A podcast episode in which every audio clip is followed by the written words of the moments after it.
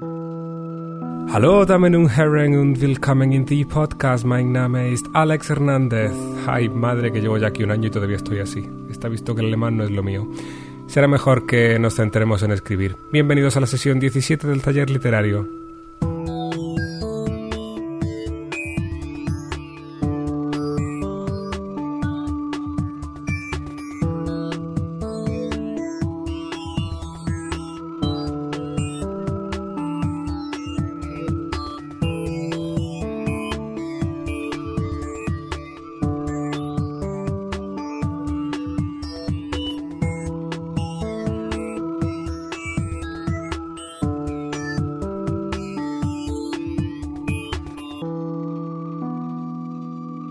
Continuamos donde lo dejamos con el tema de la caracterización. En la sesión anterior lo dejamos cuando ya teníamos algunas herramientas para capturar el interés del lector y además su atención se había centrado en aquellos personajes que nos interesaban. Si queréis repasar, podéis escuchar de nuevo la sesión 16 para poneros al día.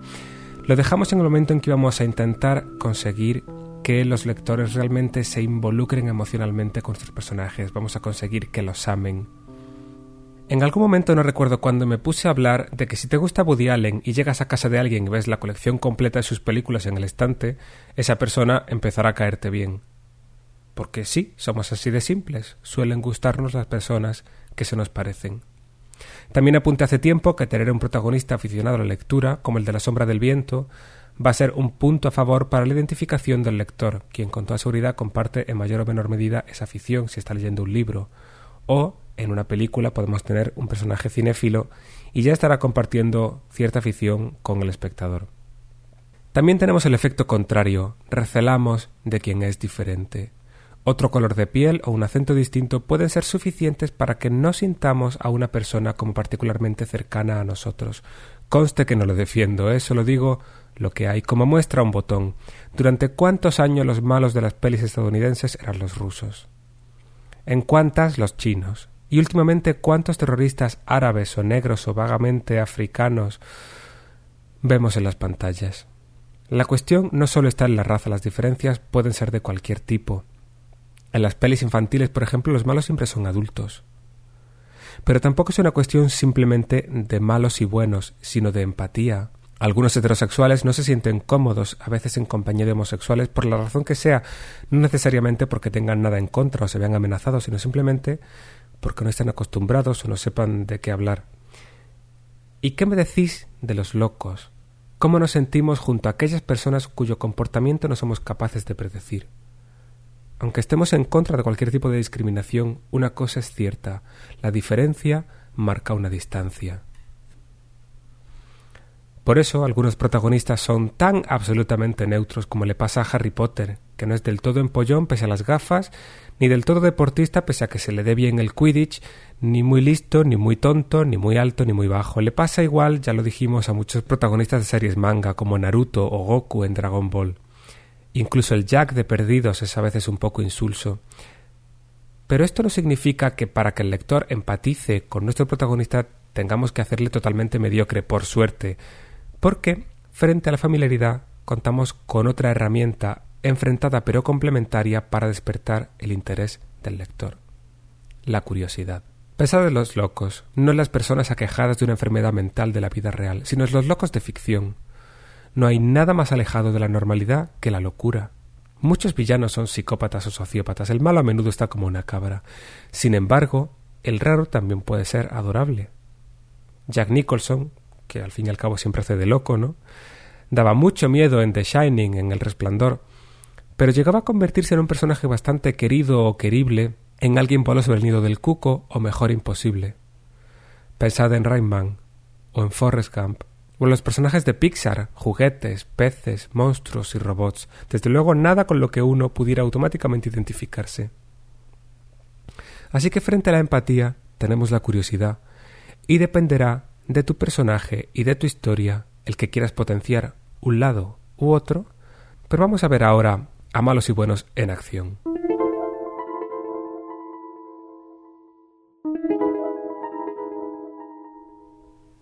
Tom Cruise, George Clooney, salen en pantalla y las chicas les adoran. Angelina Jolie mueve los labios y da igual lo que diga, los chicos saben que lleva razón. Es lo que tiene estar bueno. El atractivo físico puede ser el primer atributo que haga querido a un personaje, y esa lección la conocen muy bien los productores cinematográficos, que saben que poniendo a chulazos y macizas en primera plana la taquilla no va a defraudar. Que sí, que a veces defrauda, pero ese es otro tema.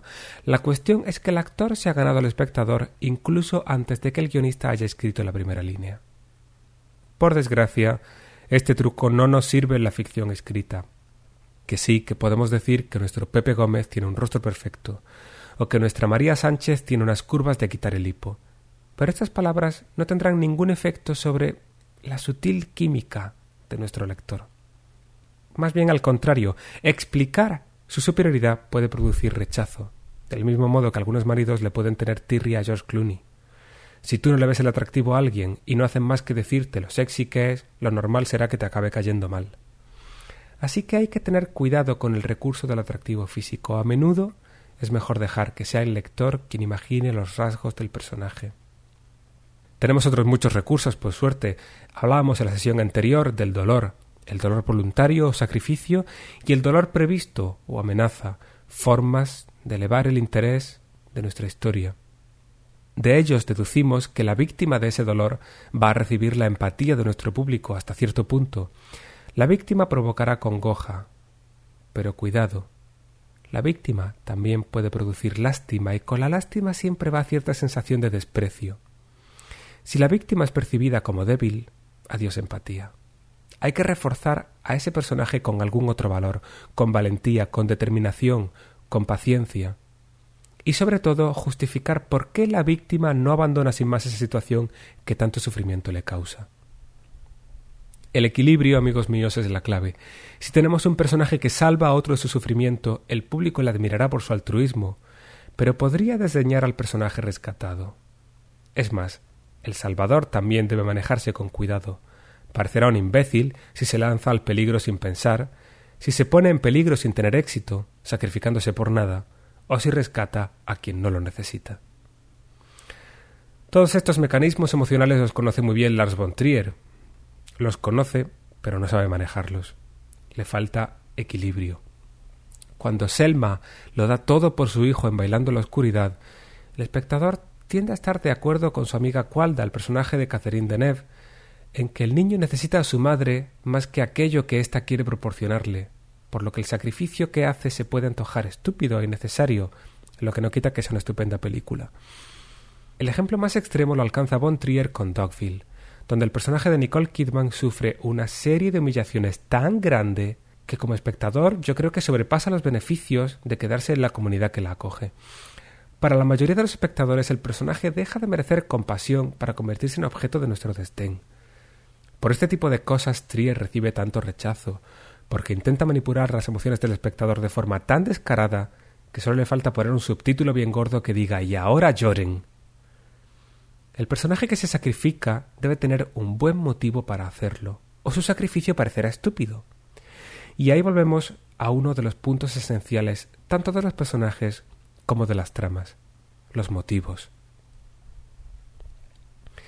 Imaginad una historia que comienza así. El personaje está en casa sin hacer nada en particular, pensando en sus cosas, cuando de repente algo sucede. No voy a decir más.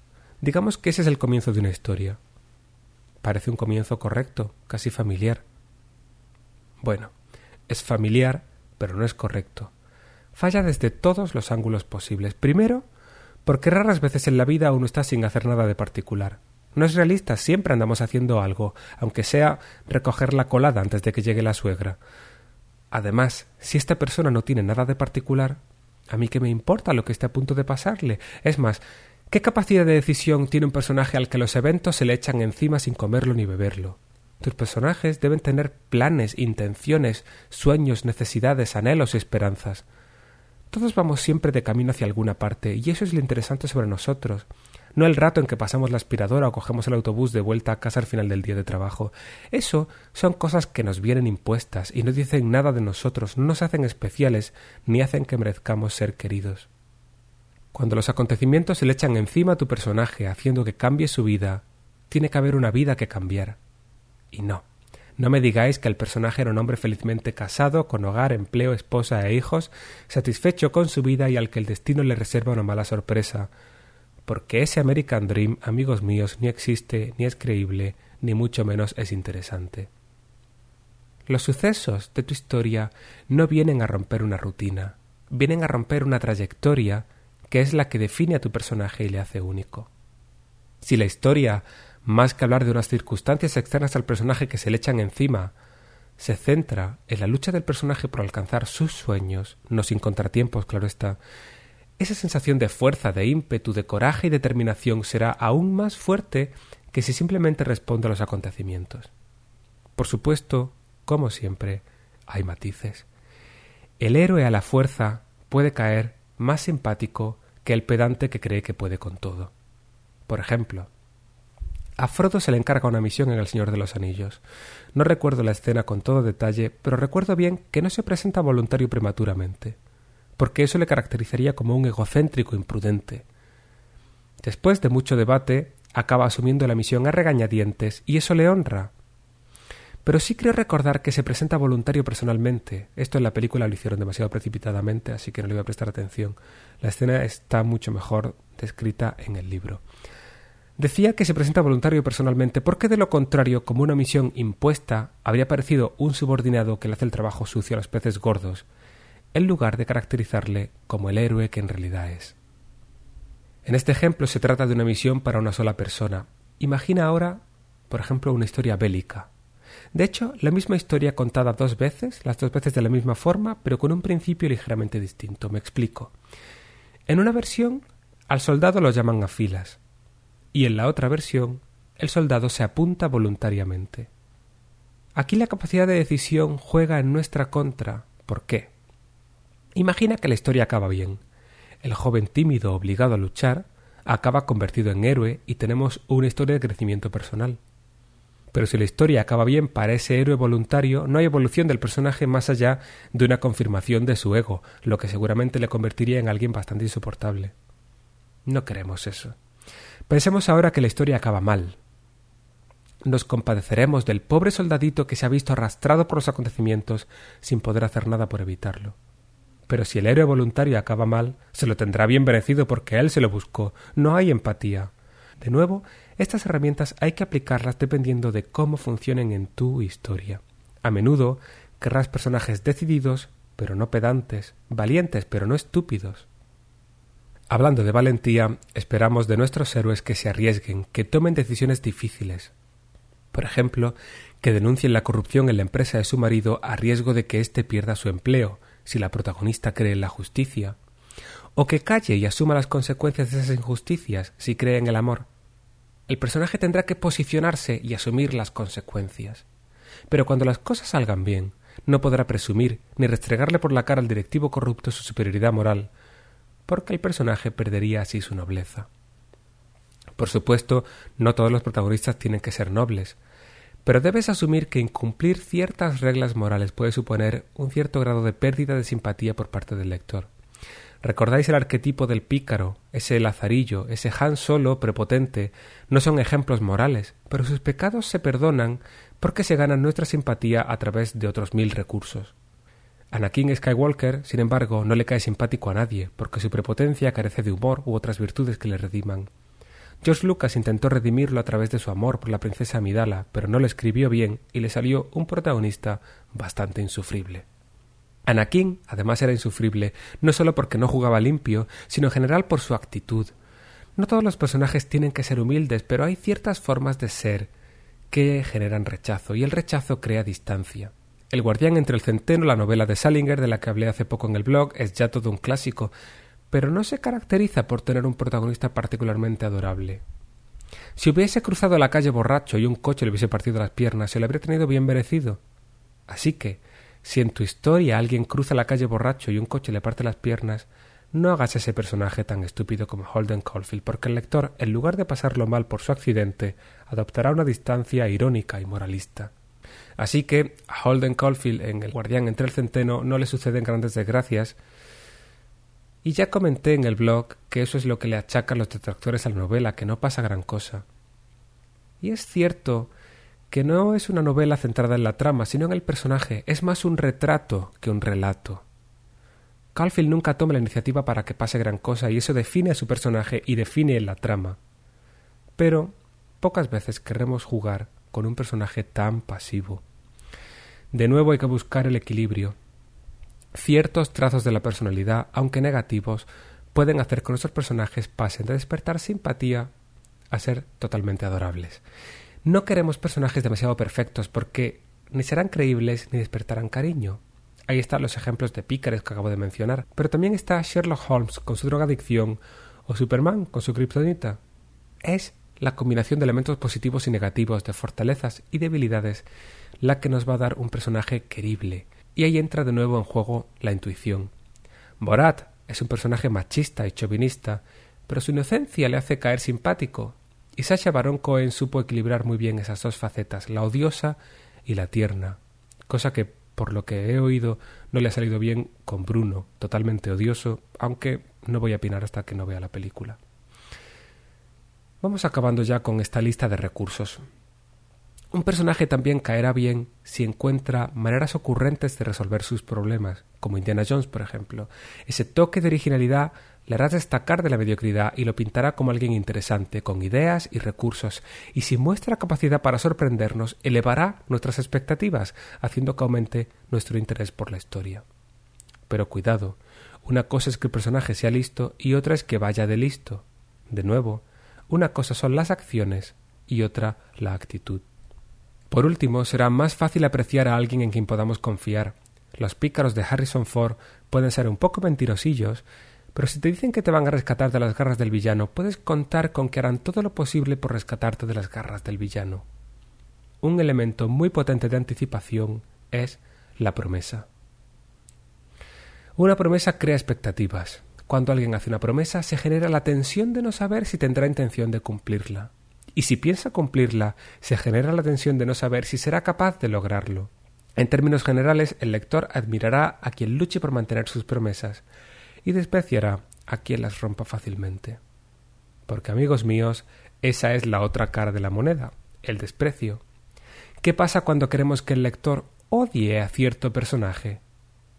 Por supuesto, podemos invertir todo lo que hemos dicho hasta aquí, personajes que rompen sus promesas y traicionan a sus conocidos, los que son pedantes o hipócritas, o carecen de sentido del humor, los que hablan refinadamente como si fuesen superiores intelectualmente a los demás o se creyesen perfectos, los locos que actúan irracionalmente, los bravucones que toman la iniciativa irresponsablemente y se lanzan a asumir responsabilidades que les vienen grandes, también los cobardes que callan y no toman partido.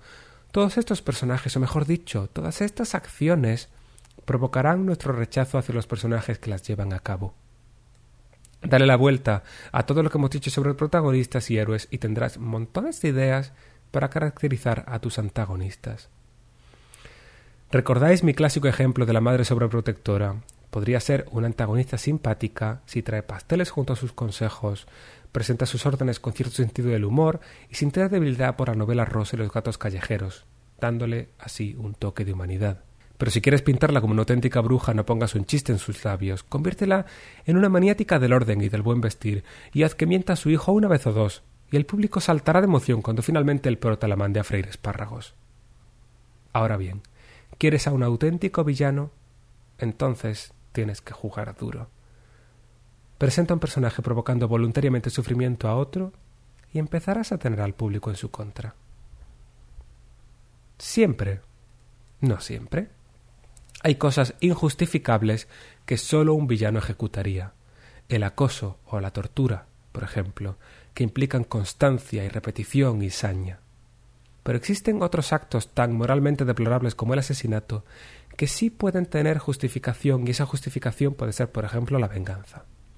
Piensa en Harry el sucio, piensa en la novia en Kill Bill o en el padrino quien aprieta el gatillo o enarbola la katana al final de estas películas no es precisamente el osito de peluche que le daríamos a nuestra sobrina para que se lo llevara a la cama. Pero la historia justifica que las víctimas se están llevando su merecido y así redime a estos personajes tan sanguinarios. Dicho de otra forma, si quieres utilizar el crimen para caracterizar a tu villano como villano, asegúrate de que lo ejecuta por razones egoístas y de que sus víctimas no se merecen su destino. Solo así sus acciones le estarán pintando como alguien verdaderamente aborrecible. Y aun así, del mismo modo que los héroes se vuelven más memorables a través de sus efectos, también los villanos pueden tener una grieta en su maldad que los redima. Los villanos de opereta que se jactan de su maldad son tan poco creíbles como los héroes de moral perfecta. Hay cosas que no son perdonables. El sádico o el hostigador, quienes provocan sufrimiento por placer y repetidamente difícilmente van a encontrar la redención. Otros villanos menos extremos, en cambio, podrían encontrar cierta justificación para sus actos. Al fin y al cabo, a nivel personal, cada uno es el héroe de su propia historia. La mayoría de los villanos probablemente crean que están haciendo lo correcto según su propia y a veces retorcida visión del mundo. A menudo vemos villanos que en el momento de caer tienen un gesto de humanidad que puede hacer la escena particularmente emotiva. Con esto no queremos convertir a última hora arbitrariamente al malo en bueno. Lo que haya hecho estará hecho y no tendrá vuelta de hoja. No vamos a cambiar eso a mitad de la historia. Pero, con esas pinceladas de humanidad nuestros villanos sí podemos dotar a nuestro universo de mayor profundidad.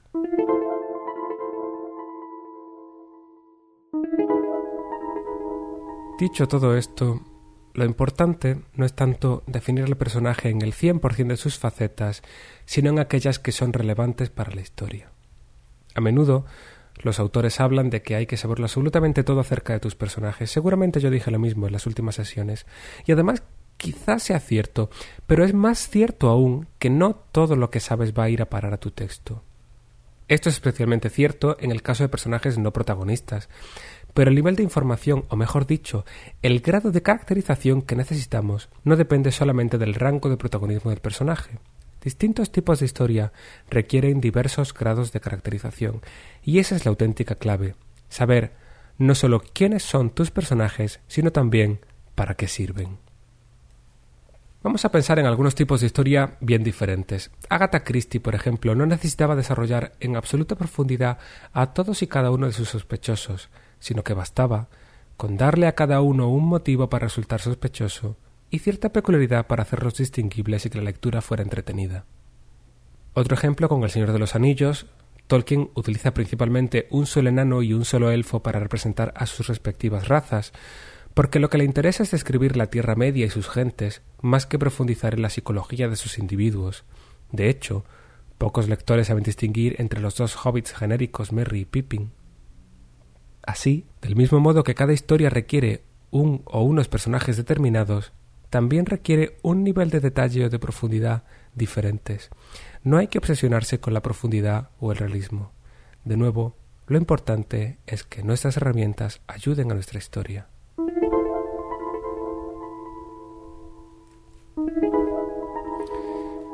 Varios oyentes me habéis pedido que ahonde en el tema de los diálogos, así que voy a aprovechar hoy que hablamos de caracterización para hablar de la voz de nuestros personajes. A veces nos preocupa que en los diálogos cada uno de nuestros personajes tenga una forma diferente de expresarse. No voy a negar que puede ser interesante buscar matices que caractericen el habla de unos personajes respecto a otros, pero la verdad es que no es algo que deba obsesionarnos. Es inevitable que tu estilo innato, la musicalidad que para ti tenga el idioma, esté presente en cada uno de tus personajes, al menos en obras de un solo autor como suele ser la novela. Sí, a alguno le habrá sonado raro, pero recordemos que también hay textos de varios autores, como suele ser casi siempre el guion, por ejemplo. Habrá quien piense que en obras colectivas las diferentes aportaciones pueden centrarse en personajes distintos y así darles una forma de hablar particular, pero la verdad es que tampoco se hace así porque como acabo de decir ni siquiera es necesario. En el caso del guion no es necesario porque la presencia y la dicción de cada actor ya harán buena parte del trabajo. Pero la auténtica razón, la que se puede aplicar a todas las historias con actores o sin ellos, es la siguiente receta secreta. El diálogo no está ahí para que los personajes tengan la oportunidad de expresarse.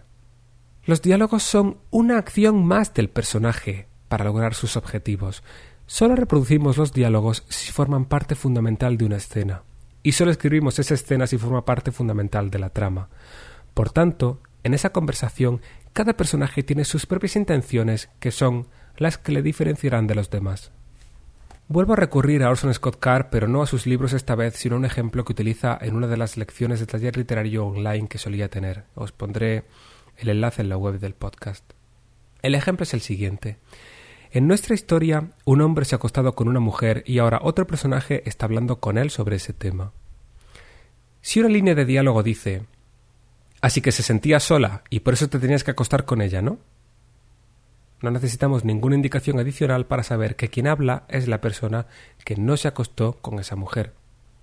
Además, esa línea no solo contiene información, también contiene intención. Quiere hacer al interlocutor sentirse culpable. Y actitud, una cierta ironía. Voy a repetir esa frase. Así que se sentía sola, y por eso te tenías que acostar con ella, ¿no? Ahí vemos la intención y la actitud. Si quieres que la actitud del personaje sea aún más sarcástica, reescribe la frase. Mucha gente se siente sola, ¿te piensas acostar con todos?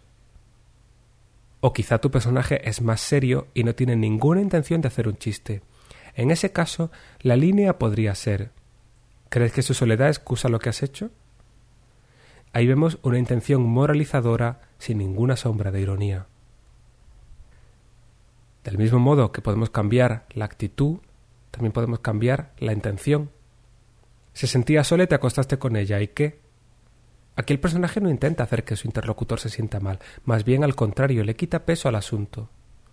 O por ejemplo, se sentía sola, te necesitaba y la ayudaste. ¿Qué hay de malo en eso? Aquí la intención del personaje es que su interlocutor se sienta incluso mejor, casi que sienta que ha realizado una buena acción. Otra posibilidad es ridiculizar a la mujer. Entonces la frase sería Le va diciendo a todo el mundo que se siente sola. Se acostó contigo porque es demasiado tacaña para comprarse una tele. Como veis, la mayoría de las veces no va a hacer falta caracterizar la forma de hablar de un personaje para reconocerle a través de sus palabras. Lo reconoceremos en su actitud, en su intención, en sus conocimientos y en su relación con los otros personajes. Como bien apunta Card, si todos los personajes son irónicos y todos tienen la misma actitud, entonces es más difícil diferenciar. Pero ese no sería un problema de los diálogos o de la voz. Sería un problema de caracterización, un problema ya desde la concepción misma de los personajes. Algunos autores intentan transmitir al texto de sus personajes el acento o las formas de hablar de personas reales, pero esas peculiaridades por escrito pueden resultar un tanto irritantes. Por ejemplo, en casos puntuales, una sintaxis errónea, unos cambios ortográficos o un error de gramática pueden servir para marcar que alguien es extranjero, o que está borracho, o que no ha recibido educación formal.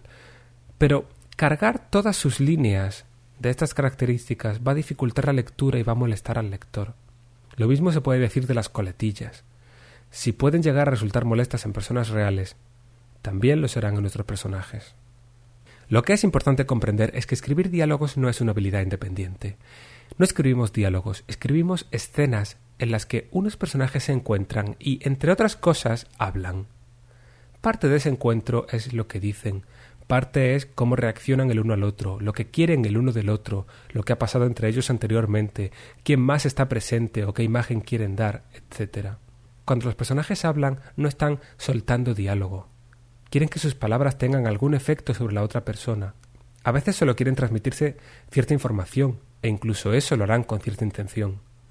Pero en la mayoría de los casos querrán que la otra persona haga algo, o sienta algo, o revele algo. Si tienes la sensación de que escribes malos diálogos, probablemente no sea una cuestión de estilo. La teoría de Carr, y me parece un consejo a tener en cuenta, es que no necesitas preocuparte por escribir mejores diálogos, sino por aclarar o directamente cambiar lo que el personaje quiere o siente o piensa.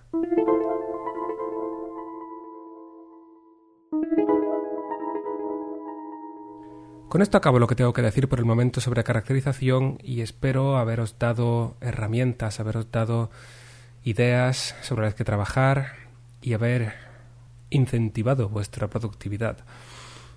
Recordad que como siempre en la página web taller-literario.es si entráis en la sección del podcast, tendréis un listado con todas las referencias que hago durante las sesiones. Cada personaje o cada obra que menciono, añado unos enlaces para que podáis seguir profundizando, investigando o, en el caso de libros, películas y demás, pues podáis comprarlas por si queréis conocer mejor esos personajes de los que hablo o esas historias. Con cada compra, además, recordad que eh, una pequeña comisión va a parar a los fondos del taller, con lo cual ayudamos a costear los gastos del servidor.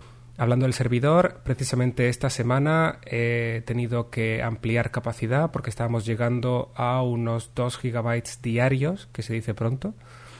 Por suerte el nuevo paquete de hospedaje tiene tráfico ilimitado, con lo cual parece que estaremos libres de problemas durante por lo menos una temporadita. Aún así hay unos costes mensuales que cubrir y recordad que en la web tenéis o bien la opción de hacer esas compras a través de los enlaces que se proporcionan o de realizar un donativo a través de PayPal. Hoy acabamos no solo el bloque dedicado a personajes, sino que acabamos, como ya mencioné anteriormente, el repaso inicial a todos los conceptos fundamentales de la creación literaria. Ya hemos hablado de personajes, de tiempo, de trama, de narradores, etc. ¿Qué va a pasar con el podcast del taller literario a partir de ahora? Pues sinceramente no me he hecho un programa demasiado cerrado, pero sí que tengo un montón de ideas. Por ejemplo, hay consultas de los oyentes que iré respondiendo aquí. Por ejemplo, acabo de recibir una de Luis Novo que responderé en la próxima sesión. También comentaré nuevas eh, lecturas que vaya haciendo sobre el tema de la creación literaria. Tengo ahora mismo encima de la visita de noche un libro sobre trama que tiene una pinta bastante interesante. Si aprendo algo de él, vendré para contároslo y por supuesto estoy abierto a que enviéis vuestras ideas y sugerencias a través del formulario de la página web taller-literario.es. Recordad que en el foro de esa página web hemos propuesto varios ejercicios para este verano. El primer ejercicio, el de observación, ya tiene una respuesta publicada muy interesante. Os recomiendo que lo leáis junto con los comentarios que estamos escribiendo posteriormente. Y el otro ejercicio, el inspirado en la novela Soy leyenda, sigue esperando vuestras aportaciones. Si nos llegan, quizá hablemos también de él en la próxima sesión. Por último, tenemos también el concurso en marcha, el Corre la Voz. Sin duda, parte de, de la culpa de ese crecimiento en el tráfico que hemos tenido hace poco ha sido las aportaciones de algunos de vosotros. Entre ellas hemos estado en portada de una página dedicada a podcast. Hemos tenido un artículo en gaceta.es y otros muchos que, que se irán comentando y publicando en ese foro. Por último, ya para despedirme, tengo un pequeño regalito para algunos de vosotros que me habéis escrito mostrando vuestro interés en la música que utilizo en el taller, esta música que debe estar ya sonando de fondo. Como ya he comentado alguna vez, es una versión de otra banda sonora que escribí para mi cortometraje Compañía y por primera vez está disponible para que podáis escucharlo limpio, sin mi voz interrumpiendo por encima. Está en mi página web alexhernandez.es, todo junto, alexhernandez.es, en la sección música, ahí podréis escuchar el tema en su integridad y dentro de un par de semanas lo añadiré también al feed del podcast para que quienes estáis suscritos podáis descargar el MP3 y con un poco de suerte disfrutarlo si os gusta. Nada más por hoy, muchas gracias por estar ahí y nos vemos muy pronto.